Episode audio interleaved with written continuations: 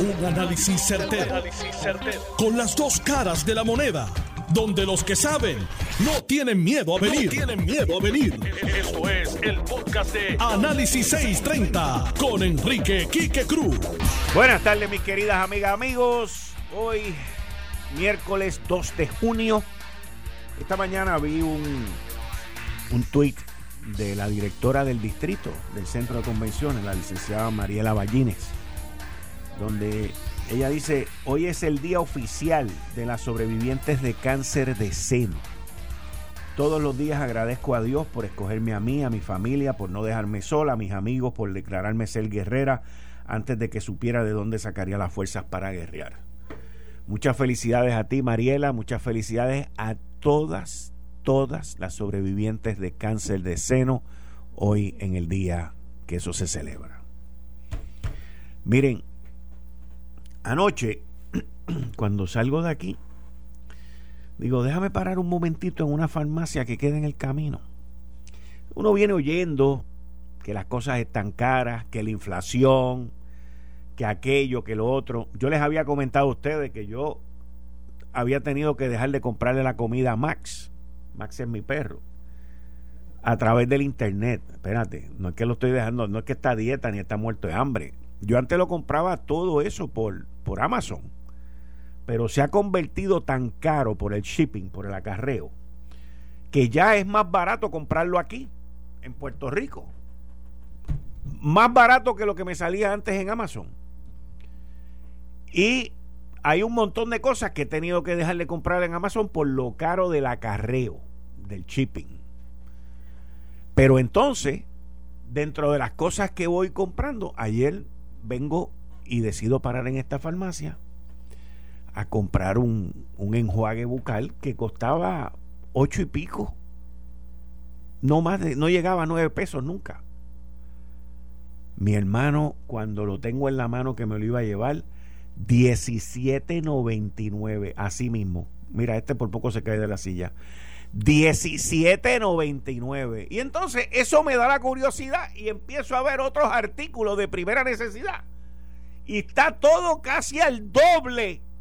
Al doble. ¿Ah? No sé. Pero los precios han subido de una manera bárbara. Y uno oye que si la comida está cara, que si lo otro está caro, que si aquello está caro, que si lo demás está caro. Al final y a la postre, quien único gana en esto es el gobierno. Y los estimados de la Junta de Supervisión Fiscal para lo que van a recaudar del IBU se van a disparar. Márcalo ahí, que te lo dije hoy, 2 de junio. Es imposible. Es imposible que se queden igual. Es imposible que solamente crezcan 10 o 20%, porque el IBU del 11.5% también nos está clavando de una manera sin precedente. Sin precedente. Y quien único gana, porque el, comerciante no gana. El comerciante está más pillado todavía porque tiene que pagar el IBU por adelantado. Y después está el, el, impuesto de inventario. Miren, este año, efectivo el primero de julio, al gobierno de Puerto Rico le va a sobrar tanto dinero cuando pasemos un año completo contributivo que pudieron haber pagado los doscientos y pico de millones de pesos del impuesto de inventario. Porque los precios en todo se han disparado. Y lo que falta, lo que falta. Ayer, en una empresa norteamericana que maneja, maneja eh, eh, la carne de cerdo, la carne de, de las vacas y todo eso, una empacadora, tuvo un ataque cibernético. Y eso dañó la cadena de distribución por dos días. Ya hoy están operando. Hoy, una de las compañías, si no la más grande de los Estados Unidos, Tyson, removió a su presidente y principal oficial ejecutivo para afuera. Solamente duró ocho meses. Y eso es porque tuvieron problemas durante el COVID. ¿Y qué es lo que está creando todo esto? Que al romperse la cadena, la cadena de procesamiento, la cadena de distribución, los precios se están disparando. Y aquí en Puerto Rico, que somos una isla que dependemos del acarreo marítimo, que by the way, no es porque quiera traer el tema del acarreo marítimo, pero me tengo que preguntar si parte de los aumentos que estamos viendo y que estamos sufriendo y que estamos costeando tienen que ver con los aumentos en el transporte marítimo que ha habido en Puerto Rico desde hace dos meses. Y miren, es preocupante, preocupante el alza en los precios. Yo estoy seguro que la farmacia esa no quiere vender ese pote en 17 pesos porque está allí. Y a duras penas antes cuando estaba a 8 y pico lo vendían y ahora está a 17. Yo, yo estoy seguro que los precios no han subido porque el que lo está vendiendo se quiere ganar el doble. Nadie gana el doble. Porque uno opta por no comprar y se acabó. Agarré, pam, me monté en mi carro y me fui. Y no lo compro, compro otro que sea más barato. Sí, es en serio. Lo mismo hice con la comida de Max. Ahora Max come la misma comida y aquí en Puerto Rico la estoy consiguiendo más barata que cuando era con Amazon. Con Amazon tenía la comodidad que me lo traían a mi casa y era una comodidad excelente, más barato de lo que costaba aquí. Pero también veo una excelente oportunidad para el comercio local, porque comprar por el internet ya no es tan barato como era antes por el problema que hay con el acarreo. Y yo me pregunto, pero ¿por qué tanto problema? El lunes, el día de Memorial Day, yo venía bajando del área este de Puerto Rico y había un avión de Amazon Prime que eso lo único que trae son cosas de ellos ahí. Todavía no me explico por qué cuesta tan caro. Y antes de la pandemia no costaba tan caro. Y lo que está trayendo por barco ahora es más caro por la situación que ya nadie habla de lo que ocurrió en los muelles.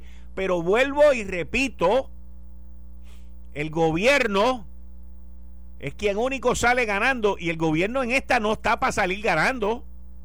No está para salir ganando por lo menos con la subida tan alta en el IBU y en los ingresos que van a tener. Si no, miren, para muestra un botón.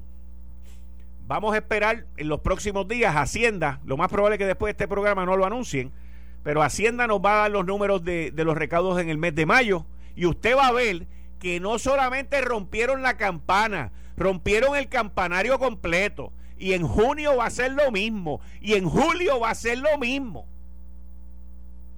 y nosotros seguimos picándonos el bolsillo. Picándonos el bolsillo.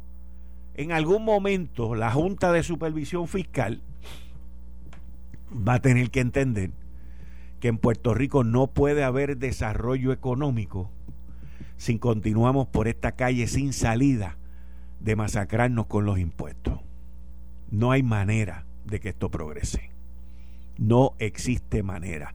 Y eso es algo que el gobernador Pedro Pierluisi va a tener que trabajar con eso y ver de qué manera él puede atajar esa situación cuando él empiece a ver los números, que estoy seguro que ya los ha visto, de la cantidad tan enorme de recaudos que está haciendo el gobierno. Mire, yo no he visto números, es que lo sé, lo siento. Están tan callados que lo sé, lo siento y lo percibo. Y la Junta también. Ahora, ¿por qué traigo este tema? Porque nos pica durísimo en el bolsillo, pero hay otro que nos va a picar más duro todavía. Y es que estoy notando que el gobierno de Puerto Rico, esto es el gobierno, esto no tiene nada que ver con Pierluisi, Pierluisi puede ser la solución del tema. Pero estoy notando por unas declaraciones que hicieron hoy en una reunión que hubo entre COR 3, que está ahí está el secretario Manuel Lavoy, y FEMA, donde estoy viendo, percibiendo una preocupación enorme, enorme en, el, en los permisos. La administración de Pedro Pierluisi está fijando gran parte de sus esperanzas en los fondos de reconstrucción y que eso va a crear desarrollo económico. Para nosotros localmente no va a crear ningún tipo de desarrollo económico, lo digo honestamente, porque los materiales van a venir de afuera. Aquí no se no aquí no tenemos tala de árboles ni bosques de árboles para hacer madera, no, para hacer nada. Nada. Yo creo que aquí ya poquito es el cemento hasta que se fabrica. Así que la gran mayoría de la ganancia, de la riqueza, se va a crear fuera de Puerto Rico. ¿Y qué pasa? Que si los permisos no salen a tiempo, nos lleva la bruja. Llevamos cuatro años, señores. Este año se cumplen cuatro años del huracán María. Cuatro años del huracán María. Hay miles de millones de dólares. Ya, como dijo eh, José Vaquero, el licenciado José Vaquero, hay miles de millones de dólares obligados que ya están, mira, arranca por ahí. Siete mil proyectos obligados con el dinero ya obligado. El dinero obligado es que ya está ahí, está listo para la etapa de diseño. La oficina de permisos de Puerto Rico no tiene el personal para bregar con siete mil proyectos. Esto no tiene nada que ver con OPE, esos son otros 20 pesos. Es que ellos no tienen el personal para, para manejar siete mil permisos. ¿Qué vamos a hacer? Oye, los que están a cargo de esto llevan en el gobierno ya cuatro años. Esto hay que, había que preverlo, esto había que manejarlo, esto hay que aumentarlo. Ninguna oficina en Puerto Rico jamás ha manejado de un, un tsunami de siete mil proyectos. Y no tienen el personal, porque, pero lo deberían de tener. Efectivo julio primero lo deberían de tener deberían estar reclutando cientos, si no miles de personas para manejar esos permisos, porque sin los permisos la obra no se inicia, no comienza. Y no podemos hacerlo al wipipío para que después queden mal, los construyan mal y los edificios o lo que vayan a construir se caiga, se rompa o no dure un terremoto allá en el área sur. Aquí de momento yo estoy viendo estoy percibiendo una crisis que tenemos las arcas del gobierno infladas hasta tajón, llenas de billetes, los bolsillos de la gente se están vaciando por lo caro que está la cosa, y la riqueza va a venir gente de afuera y se la va a llevar y la va a desaparecer, y por allá siguen, y nosotros nos vamos a quedar mirando la novela Fatmagul y mirando para el techo, y matando los mosquitos que hayan por ahí. No puede ser. No puede ser. No veo al gobierno preparado para manejar 7 mil permisos. Y esto no tiene nada que ver con la gente que está allí. Esto tiene que ver con los que están mirando esto a 30 mil pies, que llevan viendo esto a 30 mil pies desde hace cuatro años, después del huracán María, que llevan 200 mil reuniones con FEMA, que llevan planificando cómo es que va a llevarse a cabo la reconstrucción de Puerto Rico y de momento en el cuarto aniversario nos damos cuenta que no tenemos gente para sacar los permisos. Sin incluir los permisos que haya que sacar del gobierno federal. Sin incluir los permisos que se le vayan a pedir al cuerpo de ingenieros, que me dicen que eso es como una caravana que nadie mira para adelante. Y me preocupa me preocupa. Me preocupa. Así que lo dejo ahí y vamos a ver a cuánta gente van a reclutar. y sobre sobre esta situación que les mencioné de la empacadora de alimentos que se vio afectada siete fábricas en distintos estados de la nación norteamericana, aquí acabo de ver que un sistema de ferry un sistema de ferry en el estado de Massachusetts que lleva a la gente a Martha's Vineyard, que es un sitio allí muy exclusivo y de vacaciones, también se le metieron y le atacaron el sistema. El gobierno tiene que estar pendiente a esa situación porque están atacando por todos lados. Y aquí han atacado a varias entidades del gobierno, lo que pasa es que se quedan callados, pero hasta turismo lo han atacado. A la Autoridad de Energía Eléctrica la han atacado. Desarrollo económico los han atacado. Acueducto, lo más probable que creo que también los atacan. O sea, aquí han atacado, lo que pasa es que se quedan callados. Pero aquí han atacado un montón de dependencias gubernamentales. Y ahorita van a ir por las dependencias de los alcaldes. Y por ahí van a seguir en la empresa privada también. Así que ya estos tipos están atacando en los Estados Unidos. Eso es prácticamente la Casa Blanca envuelta en esto.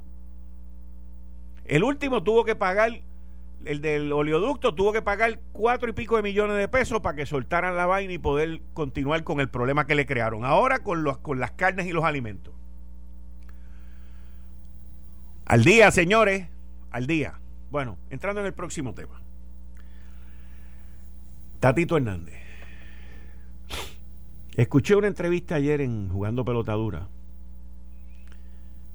eh, donde Ferdinand Pérez y Yolanda Vélez Arcelay estaban entrevistando al presidente del Senado y al presidente de la Cámara.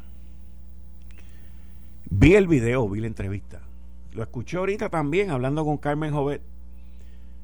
Y se nota la frustración, se nota la agresividad, se nota el estilo completo de una persona completamente distinta a lo que yo había visto anteriormente. Todo esto cambió del viernes para acá. Y, y, se nota que no está en control de sus emociones. Se ve. Porque usted escucha al presidente del Senado, José Luis Dalmao, tipo ecuánime, tranquilo, firme, pero el otro no. Vamos a escuchar esto. Los tiene a todos ahí, puede llegar a un acuerdo contractual, puede empezar a operar de forma efectiva. Es demostrar que verdaderamente ah, se respeta la Pero no altera el contrato, o sea, ellos siguen eh, administrando y operando, haciendo exactamente lo que tenían, lo único que le añade una responsabilidad con los empleados. Claro. Pero el sistema de retiro, perdóneme, porque energía eléctrica tiene una deuda del sistema de retiro 600 millones. ¿Quién asume la deuda con el sistema de retiro? Porque esa es parte de lo por qué es que se van para gobierno y no para Luma. Son dos asuntos diferentes y tengo que reconocer que el, problema de retiro se está resolviendo desde el punto de vista de la reestructuración de la deuda. Miren, él acaba con esa contestación que acaba de dar ahí sobre el sistema de retiro. Él acaba de reconocer que eso se está trabajando, se está negociando con la reestructuración de la deuda. Eso implica que el primer aumento de luz que nos viene es parte de esa reestructuración. Y él lo reconoce ahí, porque lo admite, que la falla que ha habido y el disloque que ha habido durante los pasados cinco años y medio, seis años, de no pagarle al sistema de retiro y de quebrarlo, se está trabajando, como dice Tatito Hernández, a través de la reestructuración de la deuda y a través de la reestructuración de la deuda es el primer aumento que nos viene en la luz.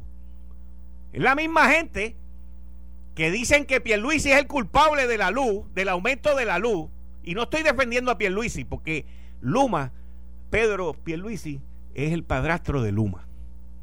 Él no lo parió, pero él lo adoptó. Pero Tatito sabe que el aumento de la luz que viene es por el desbanque que le han hecho al sistema de retiro. Lo acaba de decir ahí. Y hay unos cumplimientos de los, del, del cierre de la transacción, de la deuda y, todo lo que tiene que ver con autoridad eléctrica. Y, la Junta de Control Fiscal, porque no podemos obviar el elefante en el cuarto. El elefante blanco en el cuarto es la Junta de Control Fiscal y tiene voz y voto y poder. ¿Han hablado de esto? ¿Han dialogado? ¿Hay posibilidades de que esto tenga la flexibilidad de la Junta? Sí, pero Porque tú no, tiene, no tiene que ver con la actuación fiscal que fiscaliza, valga la redundancia, de la Junta. Esto es con la ley del trabajo para la protección de los trabajadores. Pero hay un plan de ajuste también. Pero tenemos una persona en la Junta. Ahí vino, interrumpió a José Luis Dalmao para decir que hay una persona en la Junta. Vuelve con el ataque al gobernador, escuchen. Sí. Al gobernador de Puerto Rico que defienda la posición institucional de la política pública del Partido No Presista, del Partido Popular y los demás partidos, y que la respalde y que defienda a los trabajadores, que haga su trabajo en la Junta. Esto tiene garra. Pregunto, no es para las gradas, ¿verdad? No, no, no, verdaderamente se diseñó, se, eh, se, estableció desde el punto de vista del derecho para garantizar y proteger a los trabajadores. Vamos a ver si es para las gradas o no. Vamos a ver qué dice el liderato sindical, si creen que esto es para las gradas o... Miren, esa legislación es para las gradas. Esa legislación es para proteger a la UTIER, a más nadie.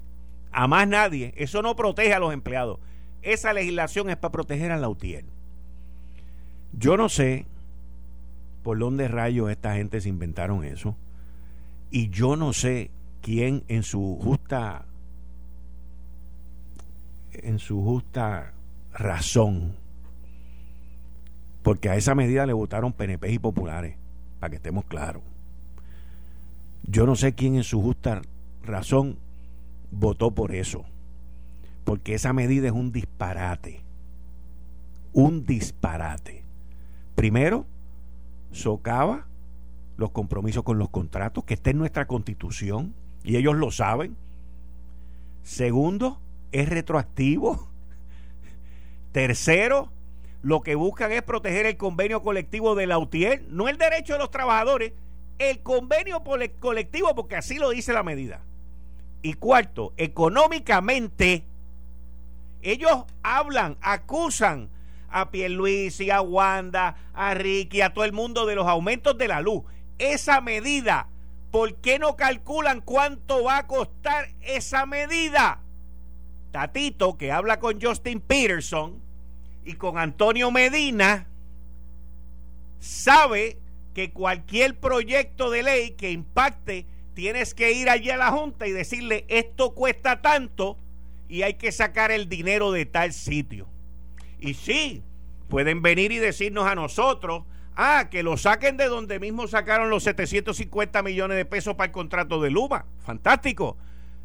Pero ¿quién fue que dijo que sacaba los 750 millones? La Junta. ¿Quién es que dice que va a pagar por eso? Tatito y José Luis Dalmau. Ese proyecto de ley no tiene fuente de repago.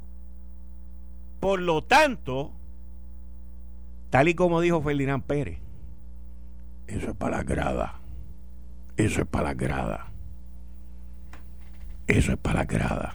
Voy a una pausa, regreso. Eh, estás escuchando el podcast de Noti1. Análisis 630 con Enrique Quique Cruz. Buenas tardes, mis queridas amigas, amigos. Estamos de vuelta aquí en Análisis 630. Yo soy Enrique Quique Cruz y estoy aquí de lunes a viernes de 5 a 7 Mira, en Suchville Memorial y Los Ángeles Memorial queremos llevar un mensaje de solidaridad y empatía a la familia puertorriqueña en estos momentos difíciles. Estamos operando según los protocolos establecidos por el Departamento de Salud. Les recordamos que estamos para ayudarlos 24 horas, 7 días a la semana. Ofrecemos servicios de funeraria y sepelio. Toda la documentación se está llevando a cabo online con el Departamento de Salud y el registro demográfico. Siempre se necesitan llenar y firmar documentos, por lo cual hay que tener un familiar que autorice las formas necesarias. Para más información se puede comunicar con nosotros al 787 792 1872. 792 1872. 792 1872. Cuídate, quédate en tu casa. Un anuncio de Suchville Memorial y Los Ángeles Memorial. 792 1872. 792 1872. Como todos los miércoles a las 5 y 30 con la licenciada Zoela Boy. Buenas tardes, licenciada, ¿cómo está? Buenas tardes, Quique. Buenas tardes a todos los compañeros y compañeras allá en Noti1 y a la gente que te está escuchando en esta tarde. Antes de que entremos en otros temas, pero ¿cómo, cómo usted ve el comportamiento, las expresiones y las actitudes y acciones de del presidente de la Cámara, Rafael Tatito Hernández? Pues tú sabes, que tengo que confesarte, yo a Tatito lo conozco obviamente hace mucho tiempo y establecí una relación eh, mucho más cercana cuando fuimos compañeros como co-chairs de la campaña de Joe Biden. Y mi experiencia con él mi experiencia con él es que es una persona bien razonable con la que tú puedes hablar. Eh, tuvimos diferentes opiniones, obviamente, en muchísimas ocasiones, pero con mucho respeto. Así que a base de la experiencia que yo tengo con el contratito, eh, a mí me sorprendió. Me sorprendió lo que pasó porque no no así no es como como yo lo conozco y yo, tampoco yo tampoco por eso es que por eso es que he hablado de esto desde el lunes porque de verdad que la persona que estoy viendo no es la que yo conocía antes. Exacto exacto y, y particularmente la policía. Oye tú sabes personas que hemos estado en esas posiciones sabemos uno la necesidad que hay de que el policía pueda hacer su trabajo. Dos eh, sentimos o debemos sentir un agradecimiento, porque mientras nos están protegiendo, esos policías en un montón de ocasiones cogen cantazos, este, insultos, eh, eh, ¿verdad? Este, tentándolos para que, para que pierdan el control. Así que, y habiendo tenido la experiencia de haberme beneficiado de la protección de policías en varios momentos mientras estuve en el Senado de Puerto Rico, te tengo que decir que me sorprende por esas dos cosas. Una, porque yo, no sé, me parece que él sí siente agradecimiento, aunque con sus palabras y acciones en, estos días no lo ha demostrado, pero que yo sepa, él, él sí apoyaba el trabajo de la policía en Puerto Rico como servidores públicos. Y segundo, otra vez, lo que tú y yo entonces estamos de acuerdo, ese no es la persona que yo conozco. No sé qué pasó aquí. Yo te digo que... Yo te digo, no, estoy aquí, estoy aquí. Yo te, ah, yo te, digo que, que, a mí me ha pasado lo mismo desde el lunes. O sea, e, es, algo que... Y, y, continúa. O sea, entonces es como también como cuando él tiene que hablar de Luma y tiene que hablar de, del gobernador, eh, eh, como que se transforma. O sea, él, él, él como que quiere gobernar. Él acusa al gobernador de tirano y acusa al gobernador de déspota, pero las cosas hay que hacerlas como él diga. Si, tú supieras, yo recientemente publiqué, o verdad, escribí, me publicaron en, el Nuevo Día una de las columnas que yo sé que tú también eh, publicas ahí, y lo que yo decía en la columna era que a mí me preocupaba, y creo que yo lo discutimos, de hecho, el miércoles pasado, a mí me preocupaba las expresiones que estaba escuchando de parte y parte eh, cuando la Cámara decide rechazar o colgar los nombramientos de Larry Selheimer y de eh, Manolo Torres, que me parece que se estaba convirtiendo la discordia en una llevándola a nivel personal. Pero en la columna termino diciendo que yo tengo el beneficio de conocer a ambos tanto a Pedro Pierluisi como a Tatito Hernández y que me parecía que esta esta pelea por llamarle de alguna forma o esta verdad diferencia de opiniones iba a terminar en que ellos se reconciliaran porque yo tengo que decirte, yo, me siento, a base de lo que conozco de ellos, yo me siento que ambos tienen un compromiso real con Puerto Rico. Y por eso es que, que, que me sorprende lo que ha estado pasando. Y yo no sé, yo esa columna la escribí la semana pasada, yo no sé si lo que yo pensé que iba a pasar va a pasar en verdad, porque es lo que tú estás diciendo, yo estoy viendo como que la animosidad sigue al mismo nivel o, o quizás hasta ha aumentado.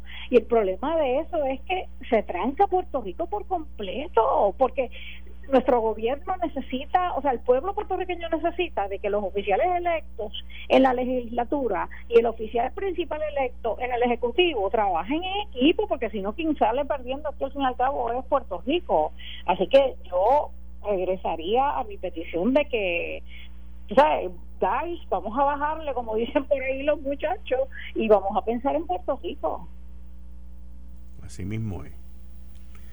Es impresionante. Oye, eh, yo no sé si tú tuviste oportunidad de ver eh, una demanda que el gobierno federal, esto yo nunca lo había visto, by the way, eh, por lo menos aquí no recuerdo haber visto eso, en donde el gobierno federal, Fiscalía Federal, está demandando al gobierno de Puerto Rico para que le devuelvan unos chavos ahí que se utilizaron en un fraude. Sí, no, eh, y, en específico y en específico estoy hablando del caso de Horta en el Departamento de Recreación y Deporte. De Recreación, correcto, correcto. Que habían unos fondos federales del Departamento de Educación, porque los fondos federales de donde venían eran del Departamento de Educación. Sí, lo que entiendo, Quique, primero que todo, me parece que en, un artículo que leí, parece que Monroe, el fiscal federal aquí en Puerto Rico, no es la primera vez que utiliza esa, eh, ¿verdad? Ese, ese, esa alternativa, porque la había utilizado en, otras, en otros distritos. Y por primera vez entiendo que lo hace aquí en Puerto Rico. Y lo que pasó en este caso, para en términos generales, eh, a base de lo que pude eh, leer, es que en aquel momento si recuerdo correctamente, en 2013, el secretario del Departamento de Recreación y Deportes, Horta, eh, presentó una propuesta al Departamento de Educación para unos fondos federales. Y entonces los fondos federales se suponía que se utilizaran para darle talleres a los niños, etcétera. Pero en el contrato que se hace entre el Departamento de Educación y el de Recreación y Deportes, se establecía por, por exigencia del gobierno de la ley federal que no se subcontratara los servicios. Por lo tanto, empleados del Departamento de Recreación y Deportes eran los, los llamados a proveer los servicios. Podían, sin embargo, sí contratar alguna ayuda para poder llevar a cabo eh, los servicios que, eh, estaban ofreciendo, pero no podía virarse el Departamento de Recreación y Deportes y subcontratar. Pues a pesar de que esa era la, la regla, esta persona, Horta, se vira, contrata a esta compañía privada y que se lleva no sé cuántos millones de dólares, inclusive para para que el gobierno federal no se enterara eh, y para un poco tapar eh, lo que estaban haciendo eh, mal cuando presentaban la factura al Departamento de Educación no mencionaban que quien estaba proveyendo los servicios era esta compañía privada. Ese es uno de los señalamientos principales. Y lo segundo es que esa compañía privada fue, fue contratada por el Departamento de Recreación y Deporte sin haber ido a subasta sin haber pasado por un proceso de competencia. Así que lo que está haciendo el fiscal federal aquí en Puerto Rico es diciendo, ese dinero que el Departamento de Recreación y Deporte se benefició de él, se lo tenían que haber devuelto al Departamento de Justicia Federal. Y como no se lo han devuelto, pues yo estoy presentando, y es un caso no criminal, sino es un caso, es una demanda por daños civiles, una demanda civil y para recobrar el dinero.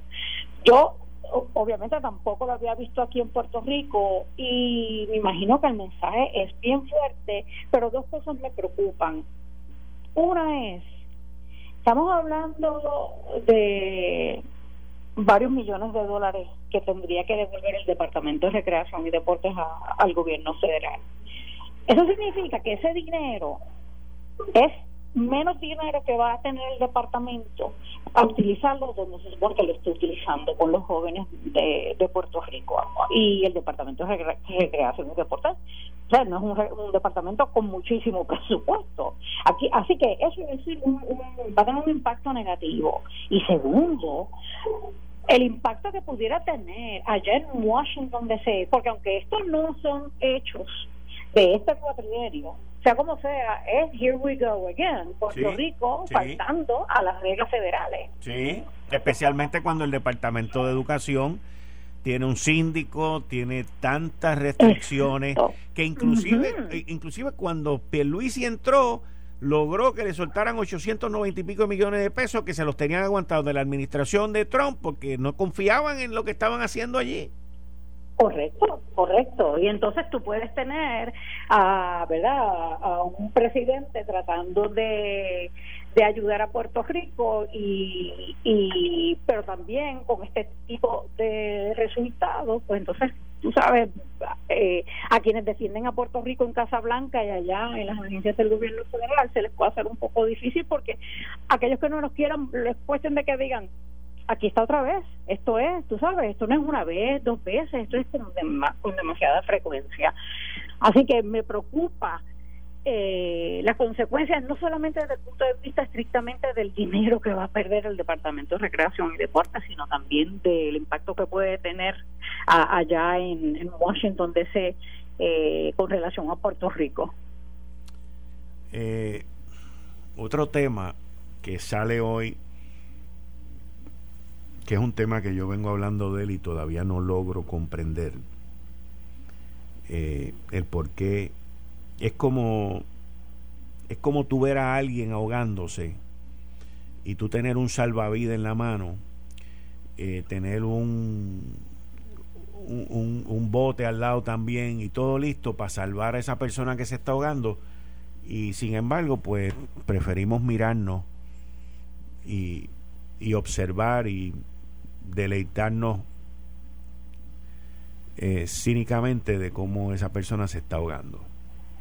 Y me refiero a la situación de más de 24 mil estudiantes en el sistema público que fracasan, pero que el rezago, yo estoy seguro que sobrepasa los 100 mil.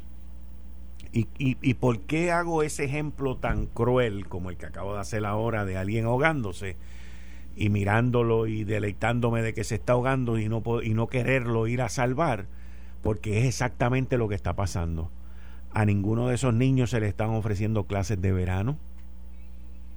Por lo menos eso no ha trascendido en ningún medio por parte del Departamento de Educación. Yo entiendo que el secretario interino que está ahí lo que tiene es un revolú que le dejaron encima, pero la realidad es que o sea, vamos a esperar agosto para empezar las clases. ¿Qué vamos a hacer con ese rezago? O sea, ¿qué, y, no, y para colmo, y para colmo, para colmo, para colmo. Las clases no van a empezar a principios de agosto, van a empezar en la última semana de agosto. Para eso espera después de Labor Day. O sea, yo, por eso es que lo digo de la manera como lo digo. Yo esta mañana cuando escuché la noticia, eh, varias, varias reacciones tuve varias reacciones. La primera es 24 mil chicos y chicas.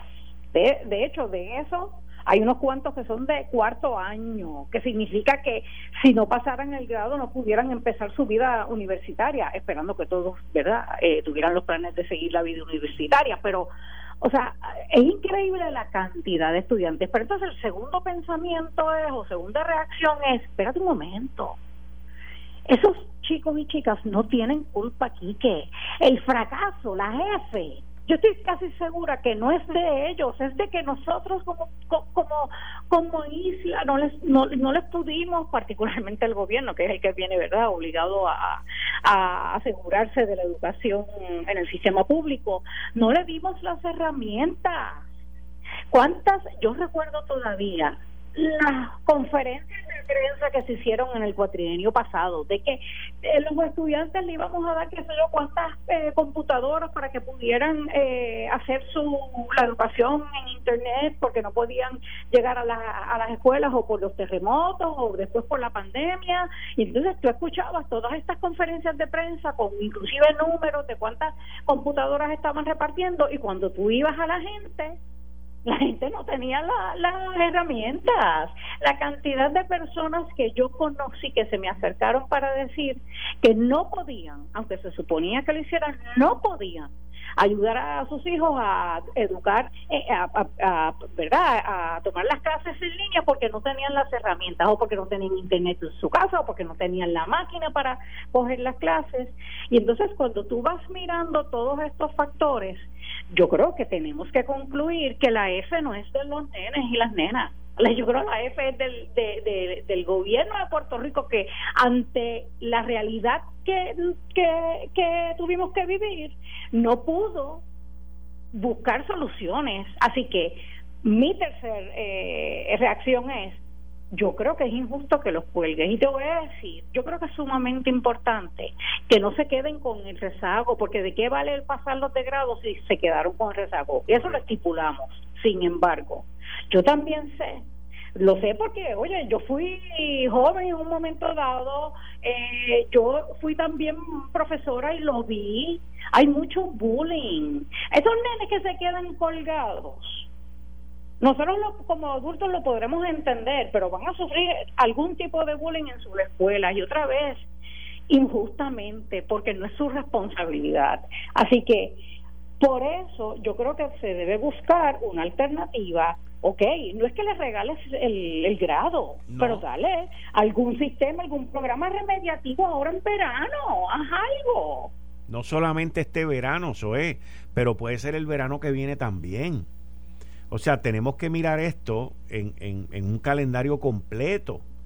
Y si ya tú identificaste a los estudiantes, tú identificas cuáles son las fallas y las áreas que necesitas remediar, lo puedes hacer este verano y el verano que viene. Y entonces, en agosto del 2022, esos nenes y esas nenas pueden volver al grado que estaban antes.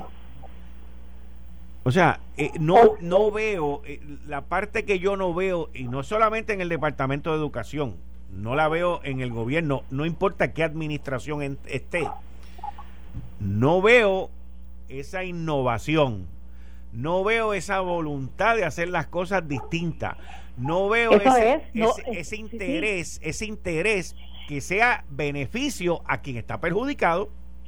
Correcto. Yo estoy de acuerdo contigo.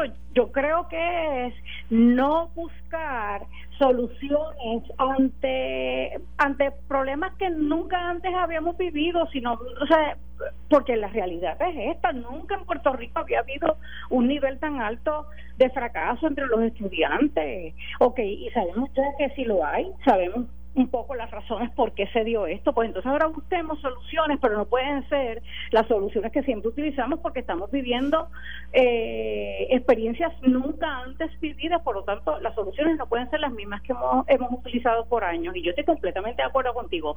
Yo no soy educadora, así que yo no me atrevería a decir, mira, esta es la solución, pero yo creo que aquellos que son sí conocedores del tema y expertos en el tema deberían poder encontrar una solución para que estos chicos y chicas no fracasen, que se les ayude a durante el verano, quizás durante los mismos, eh, el mismo próximo semestre y cuánto tiempo sea necesario, dar un poco más de horas de clase para que vayan recuperando y dejando atrás ese rezago que sabemos que tienen. Pero definitivamente lo que no puede pasar es que sencillamente se concluya, bueno, pues se colgaron, pues, ¿verdad? Por utilizar la palabra que, que se utiliza por ahí, pues tú sabes, y pues que repitan el grado. Eso no puede ser alternativa, porque otra vez, si fuera la responsabilidad de ellos, pero obviamente, 24 mil estudiantes fracasados, creo que es prueba suficiente para concluir que no es que no son ellos, es el sistema, fuimos nosotros, Puerto Rico, el Departamento de Educación, el gobierno de Puerto Rico. Hmm. Ay, ay, ay. No, no, no veo. Y ya estamos en junio. Pero aquí, mira, aquí desde enero estaban jorobando, inclusive la delegación popular en la Cámara y en el Senado, con que las clases no podían empezar hasta marzo, hasta agosto. ¿Viste? Porque no les importan esos nenes. No les importa. No les importa. Lo que les importaba era no trabajar por todo este tiempo, seguir cobrando, fueron vacunados, no hay ningún impedimento para este verano, no hay ningún impedimento para el verano que viene, pero que se chave, porque primero voy yo.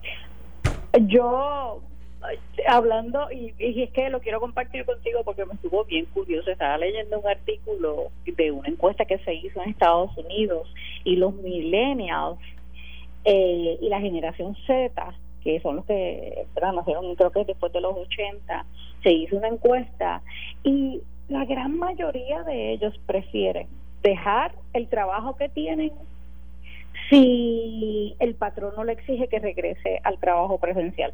Si no es opción quedarse en trabajo remoto, prefieren renunciar. Y creo que el porciento era como que bien alto, como que casi 48, casi, casi la mitad de ellos. O sea, que hay una mentalidad eh, ¿verdad? Y sé que no era lo que estabas diciendo, pero es que me está curiosísimo porque es que mucha gente, esto de la pandemia, eh, inclusive entre personas que no les gustaba esto de estar mucho en, las computadoras y utilizando el Internet, ha cambiado la forma de ver la vida entre muchas, muchas personas, particularmente las generaciones más jóvenes. las generaciones, los millennials, los millennials, Ajá y la que viene antes de los millennials, que no sé cuál letra es o lo que sea, la que tú acabas de mencionar ahora. Esa es la que viene después, la generación Z. Ok, pues eh, esas generaciones no tienen la... Y no los culpo tampoco, no estoy criticando, estoy, estoy describiendo un, un comportamiento. Eh, y puede ser, se podría llamar hasta una cultura. O sea, e, ellos no tienen esa lealtad hacia el patrono. No existe. No existe la lealtad hacia el patrono. Cambian mucho de trabajo eh, y son muy distintos a nuestra generación en términos de que el trabajo iba primero y lo demás iba después. Eh, yo creo que eso tiene, yo creo, ahora te estoy diciendo yo por acá, o sea, eh, yo creo que eso tiene mucho que ver a que esa generación que nosotros los criamos, nos vieron a nosotros el trabajar mucho y no estar tan presentes en el hogar, ¿ok? Y no quieren ser así. Tú sabes, me río porque es que yo también lo he visto, eh, ¿verdad? Y tú y yo somos psicólogos, pero yo creo que es una conclusión bastante lógica, eh, eh ¿verdad? Eh, tienes razón, no soy psicólogo. No soy psicólogo. Ah, pero, Por eso, pero yo lo veo de, de las experiencias de vida. Sí. De hecho, yo creo, yo añadiría a lo que tú estás describiendo con relación a esas generaciones un, un, elemento adicional y es que muchos y muchas de ellas, diferente a las generaciones nuestras, se ven como self-employed, no se ven como empleados, se ven como empresarios, empresarias con sus propios negocios. Así que, y yo creo que es por ese mismo punto, porque tú, self-employed, pues tú decides cuánto cuánto tiempo tú inviertes y inviertes tu tiempo. Eh, así que sí, es una visión de vida completamente diferente, pero pero estaba, pero verdad uniéndolo a este problema que tenemos con nuestros jóvenes. Yo creo que si el gobierno se hubiera encargado de asegurarse que las herramientas los estudiantes las hubieran tenido en sus hogares porque no podían llegar al salón de clase o por los terremotos o por el COVID, por la razón que sea. Esto no lo estaríamos viviendo hoy. Esto de 24 mil estudiantes fracasados no lo, está, no lo estuviéramos viviendo hoy porque yo creo que ellos están acostumbrados y utilizan, son muy tecnológicos, diferente a nuestra generación. Así que, ¿qué pasó? Pues que no tenían las herramientas. Muchas, muchas familias que conozco no tenían las herramientas, o no tenían el internet, o no tenían la computadora. Así que si en el verano se va a seguir con la, con la modalidad de las clases por internet o ¿verdad? a distancia, yo esperaría que se tomaran medidas inmediatamente, porque sé que en, agosto volvemos eh, presencial, pero y, te, tengo que, clases de verano. Y te tengo que decir que este secretario ha sido bastante abierto y transparente en la situación de los estudiantes, porque el que estaba en el cuatrenio pasado, el que terminó el cuatrenio de Wanda Vázquez, agarró y los pasó a todos de grado. este problema, este problema viene desde el 2018. Y yo entiendo que para ser responsable con todos esos estudiantes, tú tienes que ir para atrás al 2018 y ayudar a que esos jóvenes, primero, primero, no abandonen la escuela, no se conviertan en desertores escolares. Segundo, que lleguen y, y se atemperen a lo que perdieron. Y tercero, que terminen. Si ese no es el plan, estamos fritos. Estamos fritos. Y, y déjame decirte, una, hay muchas razones para atender el primer eh, paso que tú mencionaste de evitar que se conviertan en desertores. Muchas, muchas razones, y entre otras, estadísticas.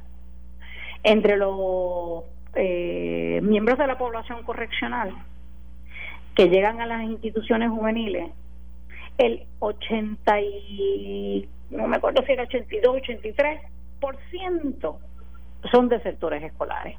Sí la mayor parte de los chicos y chicas que, que terminan con problemas con el sistema de justicia criminal son de sectores escolares. Así que nada más por eso, y no es el único, no, sería la única razón, pero nada más por eso, para evitar eso, hay que atender, como tú bien dices, ese primer paso. Hay que hay que tomar medidas para que no se conviertan en desertores escolares. Y el problema, y, yo creo, y el problema no es falta de dinero. Dinero hay en bruto. Dinero hay en bruto me tengo que ir. Zoe, ¿estás ahí? Sí, sí, estoy aquí, disculpa. Hablamos el miércoles que viene, muchas gracias. Gracias, Quique, y buenas noches a Puerto Rico. Bien, muchas gracias. Y ustedes escucharon a la licenciada Zoela Boy, que está conmigo todos los miércoles a las 5 y 30. Esto fue el, podcast de Notiuno. Análisis 630 con Enrique Quique Cruz. Dale play a tu podcast favorito a través de Apple Podcasts, Spotify, Google Podcasts, Stitcher y notiuno.com.